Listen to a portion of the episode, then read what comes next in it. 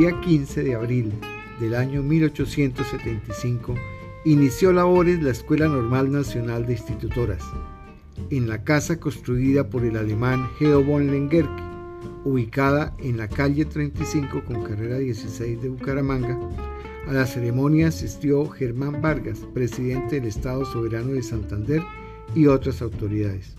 Por esta razón, esta semana la Escuela Normal Superior de Bucaramanga celebrará su aniversario 147 el día viernes 22 de abril con un acto protocolario.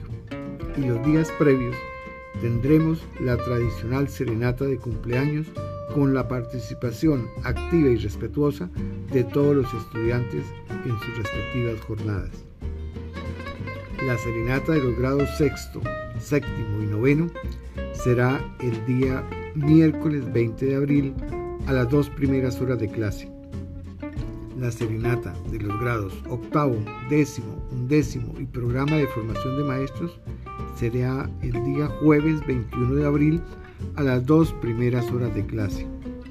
Este día, los estudiantes de sexto y séptimo ingresan al colegio a las 8 y 30 am.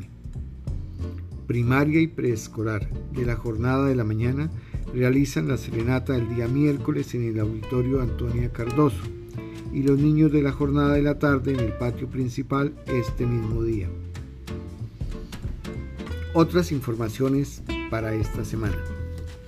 Se aproxima el registro de los estudiantes de un décimo para presentar el examen de estado. Este año la tarifa es de 52.500 pesos. En este mismo sentido y a partir de hoy 18 de abril, ya se pueden activar los cuadernillos de la prueba Evaluar para avanzar desde tercero a un décimo grado, para lo cual es necesario ingresar a la plataforma, descargar las credenciales de los estudiantes e informarles el usuario y contraseña a los estudiantes para que presenten esta prueba. También se pueden descargar los cuadernillos para trabajarlos en clase.